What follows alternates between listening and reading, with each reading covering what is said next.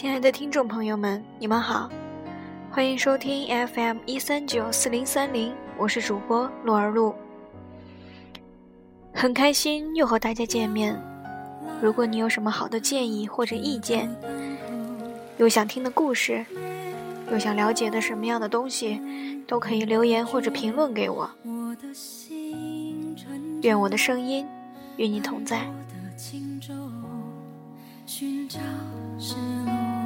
白沙洲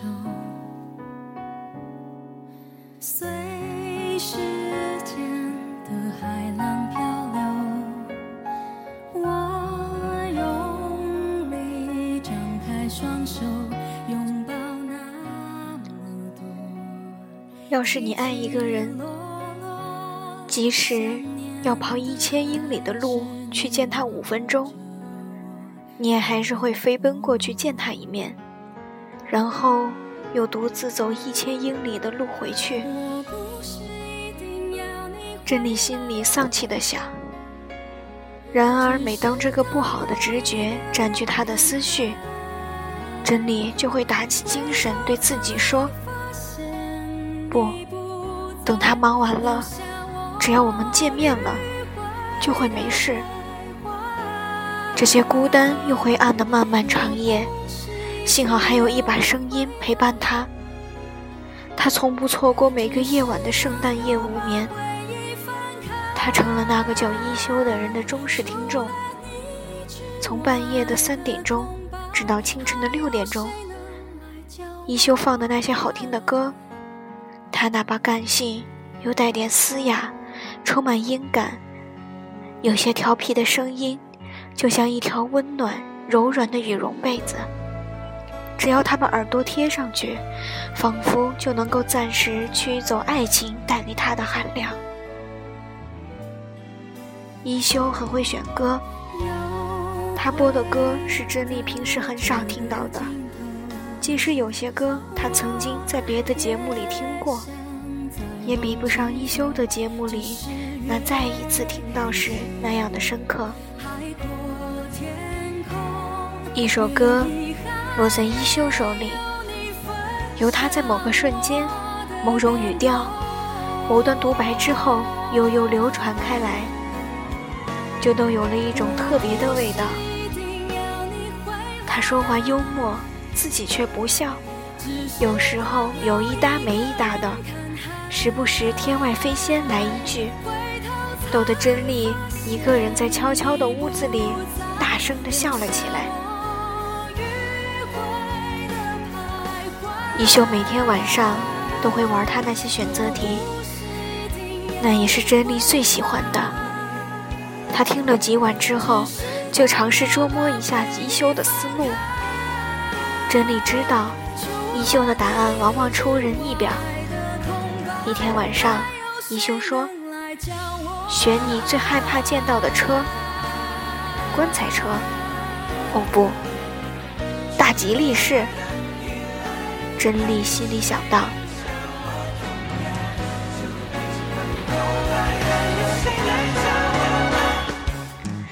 但马上又觉得不会是答案。虽然每次在街上看到这种蓝色的灵车，都会让他汗毛倒竖，想起车上正躺着一个死人，那辆车却还在街上四处走。但是一休老喜欢施小计误导大家，所以不会是这种车。珍妮拼命想到，到底有哪首歌提到车？她还没有想出来，一休就已经播歌了。这会儿，珍妮只能苦笑。那是整个晚上最轻快的一首歌，《圣诞老人和他的路车》。他心里却轻快不起来。这个一休有时候真讨厌，他好像认识他似的，知道他多么害怕圣诞节的来临。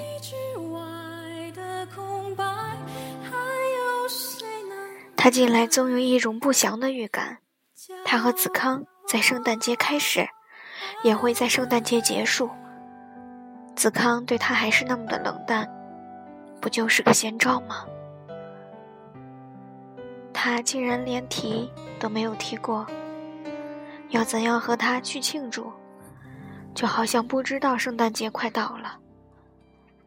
真理恨一休，恨一休，要他面对那个恼人的现实。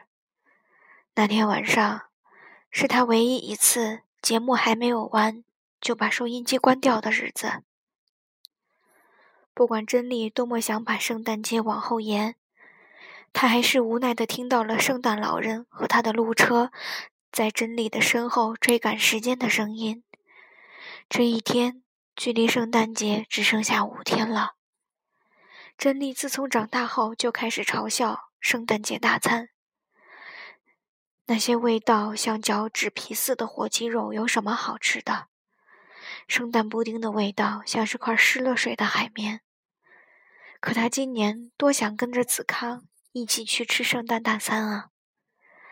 哪怕要他吃火鸡鸡肉和圣诞布丁。珍妮这天夜晚在皇后巷广场帮曼珠拍她那片短片，那儿的商厦外墙纷纷亮起了巨型的圣诞灯饰，其中一家银行挂的那一幅正好是圣诞老人坐在一辆路车上，笑得很慈祥。真理不禁想起一休那个选择题和答案。都是他，还真理现在觉得圣诞老人呢，好像在嘲笑他似的。曼珠照旧拍得慢吞吞的，为他几年后拍的那个蜗牛的医生做准备。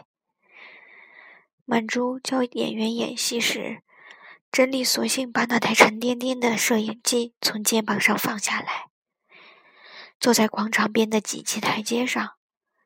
他双手丧气地拖着脸，好想打一通电话给子康，但他还是按捺住了，没有打。他变得有点害怕打电话给他，害怕听到子康疲惫和不耐烦的声音，告诉他说他正忙着，就好像抱怨是个不会体谅人的女朋友似的。只有一个人的时候，我从来没担心过。圣诞节会孤零零一个人过，为什么爱上一个人之后，反而会担心这种心？珍妮丧气的在心里想。可以开始了，曼珠走过来，从后面拍拍珍妮的肩膀。珍妮连忙站起身来，把那台摄影机扛在肩头，打起精神。在心里，自己跟自己说：“明天吧，明天我才打电话给他，就好像什么事也没有发生过似的。”这种激励自己之后，珍妮觉得好多了。第二天早上，天气比前一天凉了许多，仿佛将会有一个寒冷的圣诞节似的。珍妮把衣柜里几件她比较喜欢的衣服全都丢在床上，终于挑了一件卡其色的翻领呢绒宽松短大衣和一条咖啡色的吊脚裤套在身上。她在镜子前面仔细端详自己，咧开嘴笑笑，使劲拍拍自己的脸蛋，好让他看起来两颊绯红绯红的。接着，他擦上。淡淡的杏桃色的红口红，抿了抿两边的嘴唇，觉得自己的今天样子还可以。珍妮先到邮局去取包裹，她前天在信箱里收到一张邮件带领的通知单，邮差来过，他不在家，一定是妈妈寄来的圣诞礼物。珍妮来到邮局，在柜台儿。拿到一个软绵绵的小包裹，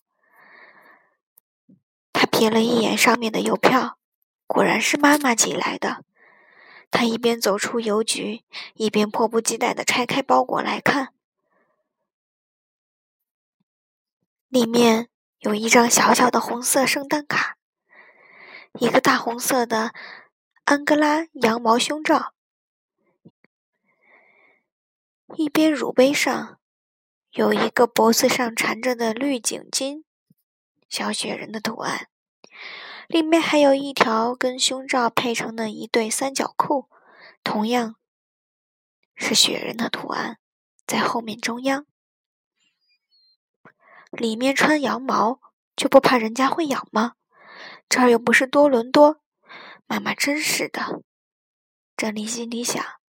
她拆开那个信封，拿出来一张红色的圣诞卡，上面有个可爱的雪人和漫天的飘雪。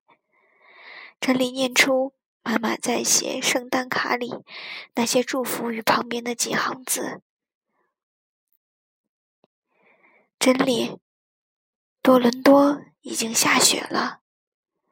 要不是屋里有暖气的话，我和你爸爸这会儿就要变成人形冰雕。喜欢这份圣诞礼物吗？在香港从来没见过这样的羊毛胸罩和内裤呢，何况还有雪人图案。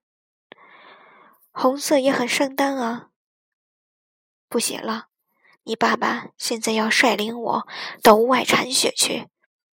这里的冬天，一天不铲雪，大门就会给雪堵住，明天休想走出去。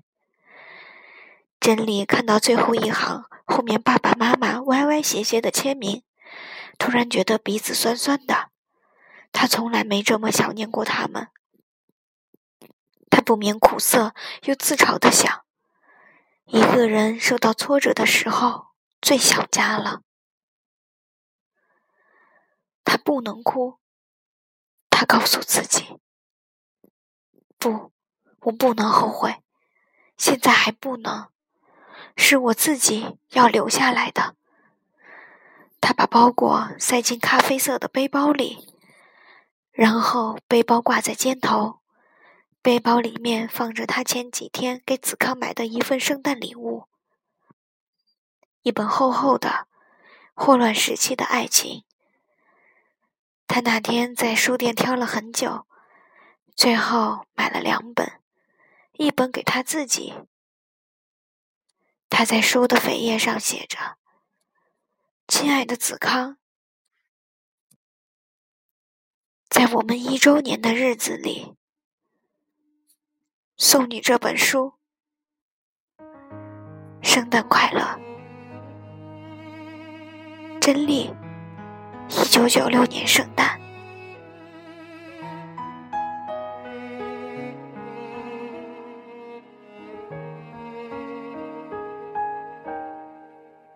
你还记得吗？记得炎夏。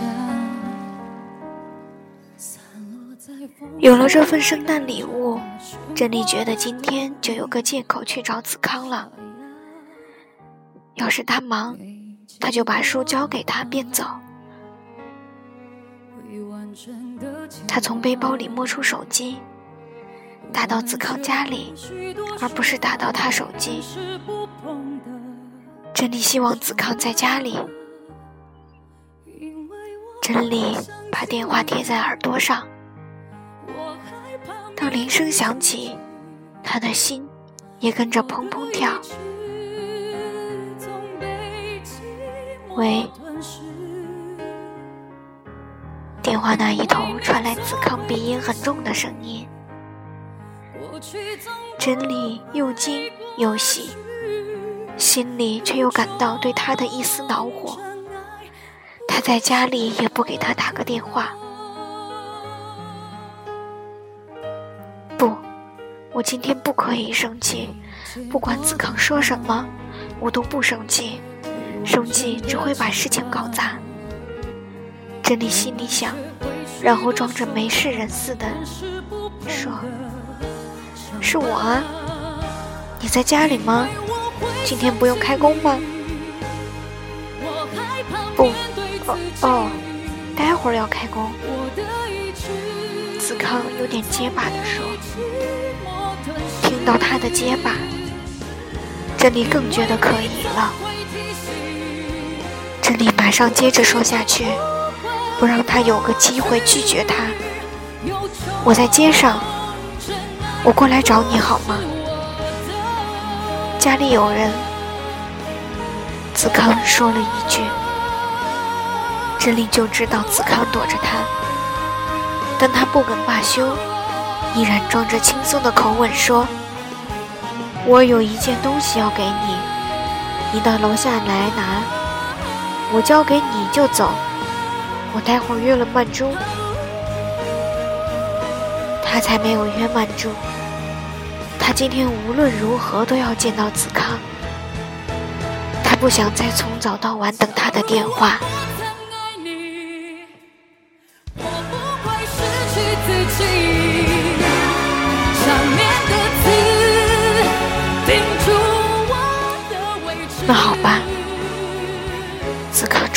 终于投降，珍妮松了口气。心里想，只要见到面就会没事了。他很久没见到我了。